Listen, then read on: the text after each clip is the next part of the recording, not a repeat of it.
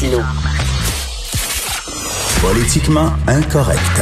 Cube Radio. Est-ce que le confinement, c'était vraiment la meilleure mesure à prendre? On nous répète ça souvent, grâce au confinement, nous avons sauvé 10 000 vies, 20 000 vies, 30 000 vies. On aurait dû confiner euh, beaucoup plus, beaucoup plus tôt.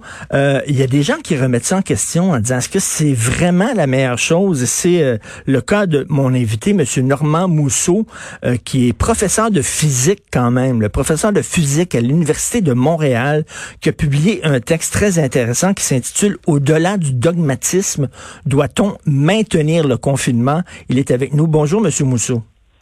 Bonjour, Monsieur Martineau. Bonjour. Donc, remettre en question euh, le bien fondé du confinement, ça prend quand même un certain courage. Et ce que vous, vous semblez dire, c'est que c'est plus, plus une décision dogmatique, une décision idéologique qu'une décision qui était vraiment basée sur des faits scientifiques prouvés.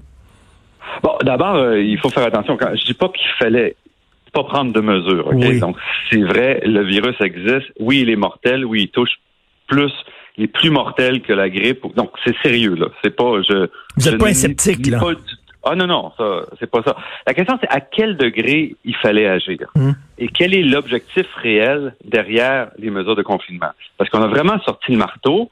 Mais entre autres, il y a le cas de la Suède, pour moi, qui reste intéressant parce que les données sont aussi plus solides, là, qui a pris des mesures beaucoup plus légères, entre guillemets, euh, où on n'a pas fermé les écoles, où on a laissé les commerces ouverts, mais on a dit aux gens faites attention, envoyez les gens en télétravail, ou en termes de mortalité, on a eu moins de cas, par exemple, qu'au Québec. Euh, on a échappé dans la même place, c'est-à-dire les CHSLD, les résidences aux personnes âgées. Et entre autres, on avait fait une analyse en disant qui est touché, qui est le plus à risque, qui est moins à risque, ben, et quels sont les autres problèmes. Donc, c'est dans ce sens-là qui était mon texte, c'est-à-dire, est-ce qu'on peut faire, prendre des mesures les plus appropriées? Donc, si un mur de six pieds est suffisant pour se protéger contre euh, des sauts sur un pont, un mur de 12 pieds va faire l'affaire. Mais c'est pas nécessaire. Mais, mais, mais je, je, comprends. Euh, euh c'est euh, euh premièrement le cas de la Suède, c'est encore une expérience. On ne sait pas encore. Il y a toutes sortes de textes contradictoires.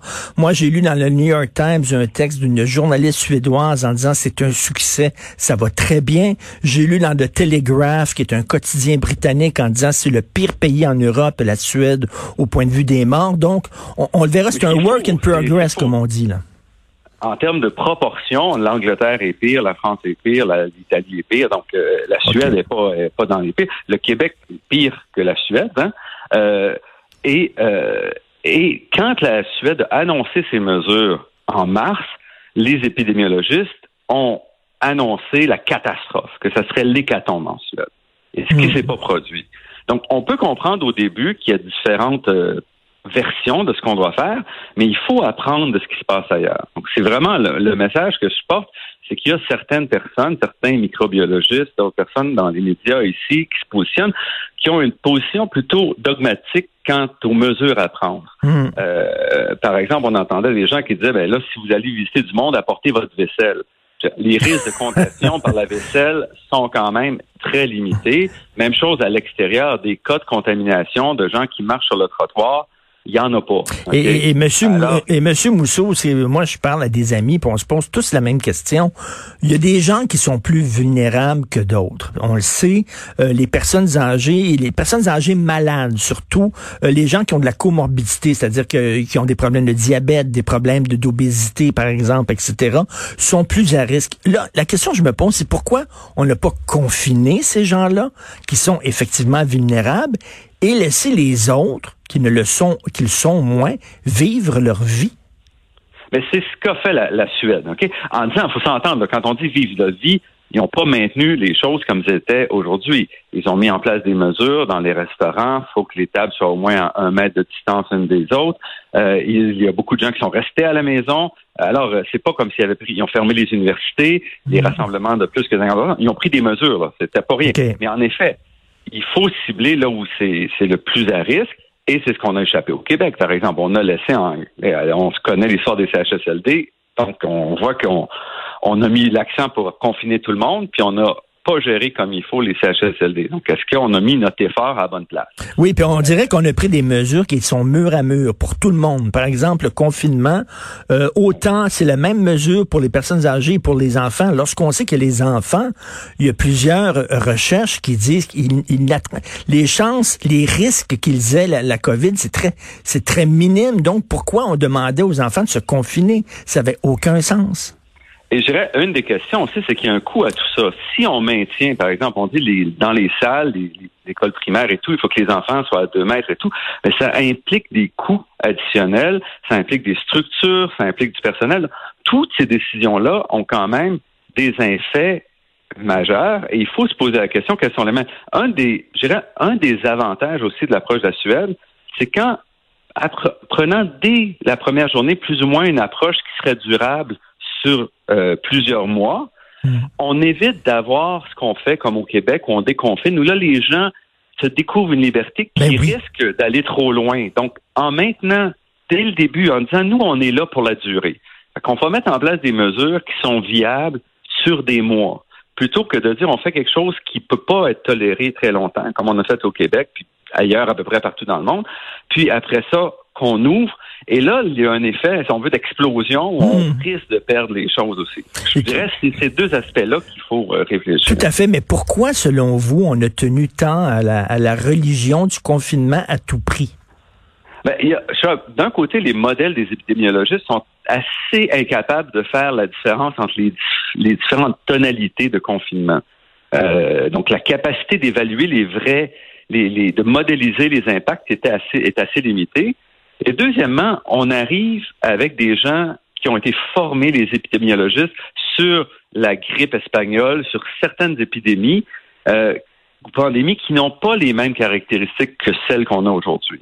Donc, tout le monde arrivait avec son bagage et on a appliqué le même marteau. Et je dirais, on avait plutôt un, excentrique en, Suède qui lui a dit, on va il faut être excentrique pour résister aux pressions, hein, parce que les pressions contre la Suède étaient immenses.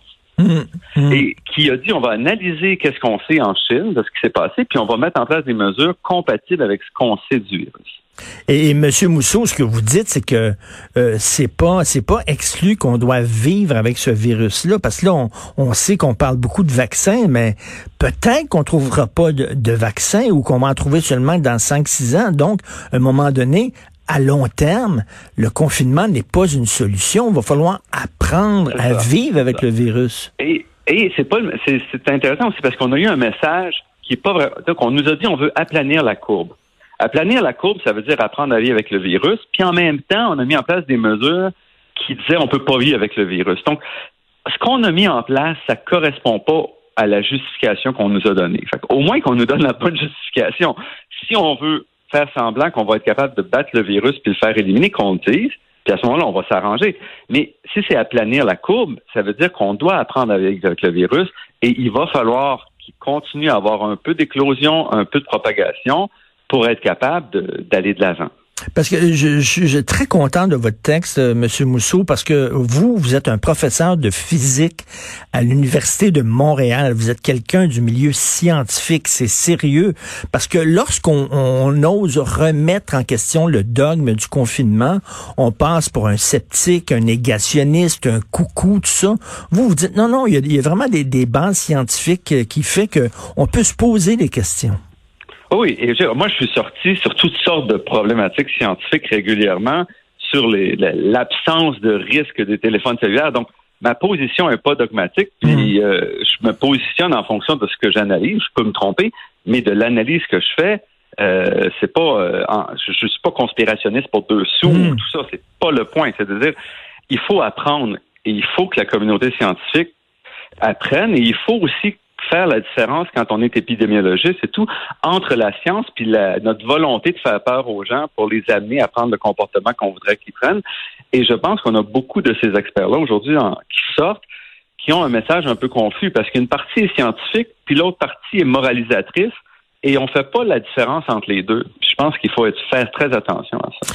Et il y a les gens qui disent, regardez, là, il y a des études qui se contredisent. Ça veut dire que la science, euh, les scientifiques disent n'importe quoi. Euh, il faut pas se fier à la science. Ces gens-là ne comprennent pas non plus. C'est quoi la démarche scientifique La démarche scientifique, c'est justement d'avancer, de reculer, d'y aller à coups d'essais, d'erreurs. C'est pas d'arriver avec des vérités avec un grand V. Là. Oui, tout à fait, tout à fait. Il faut apprendre, il faut avancer, puis on peut se tromper, mais il faut se corriger. C'est ça la science. Et euh, bon, il va falloir apprendre aussi à se protéger pour d'autres pandémies parce que qui sait si on n'aura pas, pas un autre virus peut-être plus virulent euh, dans deux trois ans. Donc, j'espère qu'on va tirer les leçons de ça puis qu'on va avoir l'humilité de dire ben sur le confinement, effectivement, on s'est trompé. Euh, il y a des leçons à tirer. Peut-être que la prochaine fois, il faudrait peut-être pas, pas, voir ça comme étant un dogme, une religion et tout ça. J'espère qu'on va pouvoir tirer des leçons de nos erreurs. Je dirais, il faut aussi, quand on parle de plus virulent, c'est qu'ils ne touchent pas les mêmes personnes. La grippe mm-hmm. espagnole touchait beaucoup les enfants, les adultes. Ce virus-là touche les populations différentes. Donc, il faut adapter notre réponse à, à l'épidémie ou la pandémie qui nous touche aussi. Là. Et vous êtes, c'était reçu comment vos propos par euh, vos, vos confrères et consoeurs, mettons? en général, les, commentaires étaient très bons.